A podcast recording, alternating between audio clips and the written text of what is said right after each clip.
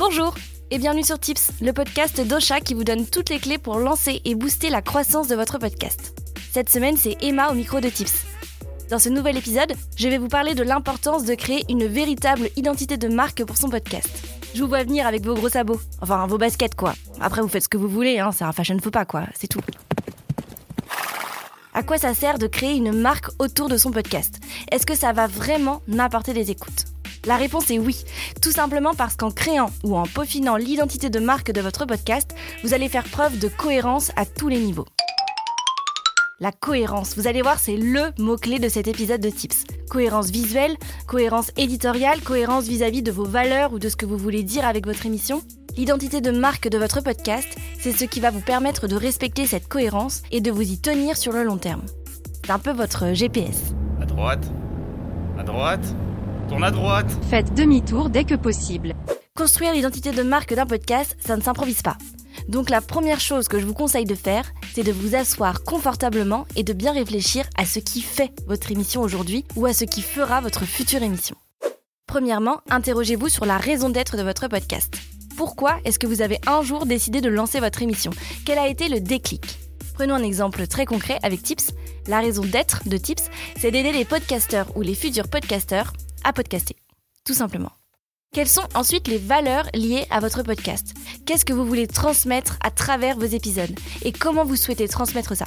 Si vous faites un podcast d'interview, posez-vous la question du profil des invités qui correspondrait parfaitement aux valeurs que vous avez choisies. Et tout au long de la vie de votre podcast, il sera vraiment important de revenir à vos valeurs pour vous assurer que vous respectez cette fameuse cohérence entre vos valeurs, votre éthique et la direction que vous prenez avec votre ligne éditoriale.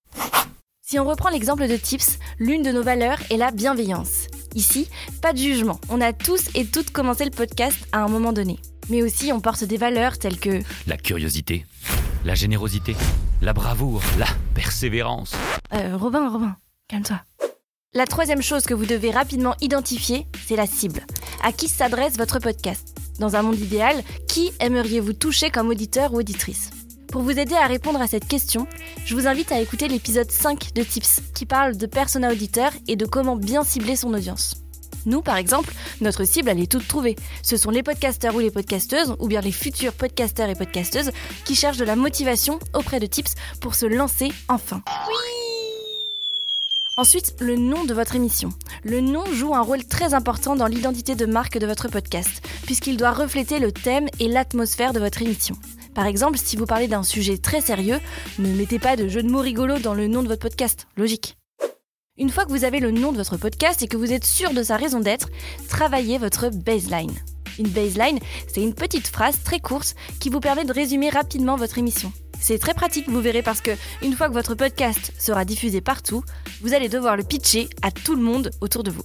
Pour Tips, par exemple, notre baseline, c'est le podcast d'Ocha pour lancer et booster la croissance de votre podcast. On ne vous apprend rien, vous l'entendez au début de chaque nouvel épisode.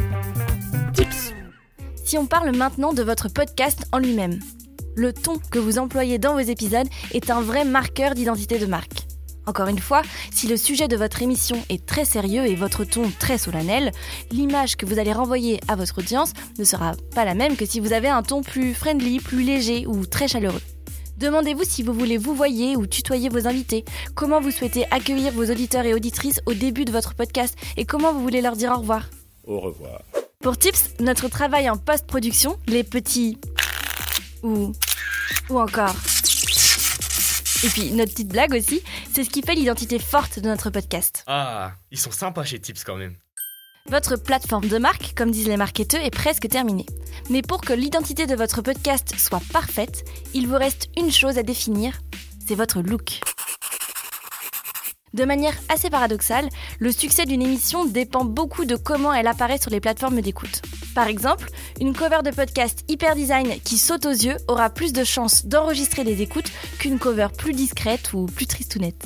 Donc la première chose à faire, c'est de définir les couleurs associées à votre podcast. Pour vous aider à les choisir, je peux reprendre l'exemple qu'on vous avait déjà donné dans notre épisode 11 où on parle de la théorie des couleurs. Si votre ton est plutôt chaleureux et fun, utilisez des couleurs chaudes et flashy, comme les couleurs de tips par exemple. Si le sujet que vous abordez est très sérieux, utilisez davantage le bleu ou le vert, bref, des couleurs peut-être un peu plus froides. Si vous partagez des histoires de vie et des témoignages, vous pouvez les mettre en valeur avec des couleurs pastel et douces. Ces couleurs, c'est ce qui va vous permettre ensuite de créer votre cover de podcast.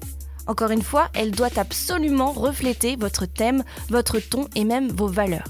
Dans la mesure du possible, il faut qu'en un clin d'œil, on comprenne ce qu'il en retourne de votre émission. Une fois que vous avez votre palette de couleurs et votre cover, déclinez votre identité graphique sur tous vos supports de communication liés à votre podcast.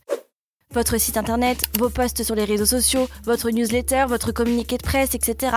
Encore une fois, gardez à l'esprit que vous devez conserver de la cohérence à tous les niveaux. C'est ce qui fait que vos auditeurs et auditrices vont vous reconnaître et vont se rappeler de vous. Et voilà, cet épisode de Tips est terminé. Merci d'être resté jusqu'à la fin. S'il vous a plu, n'hésitez pas à laisser un commentaire sur Apple Podcast, à mettre 5 étoiles sur Spotify ou à nous envoyer votre avis sur les réseaux sociaux d'Ocha. Aujourd'hui, on aimerait remercier Lolinette. Oh, c'est trop mignon, Lolinette. Qui nous a laissé un avis sur Apple Podcast. Un bon casse-croûte pour l'oreille et de la nourriture pour cerveau de podcasteur. On picore les épisodes avec délice pour apprendre à lancer ou optimiser son podcast. À consommer sans modération. Tant mieux parce qu'on devient vite accro. Emoji kebab. Merci Lolinette. À la semaine prochaine pour un tout nouvel épisode de Tips. Cette émission vous a été proposée par Ocha, la première plateforme française d'hébergement et de marketing du podcast.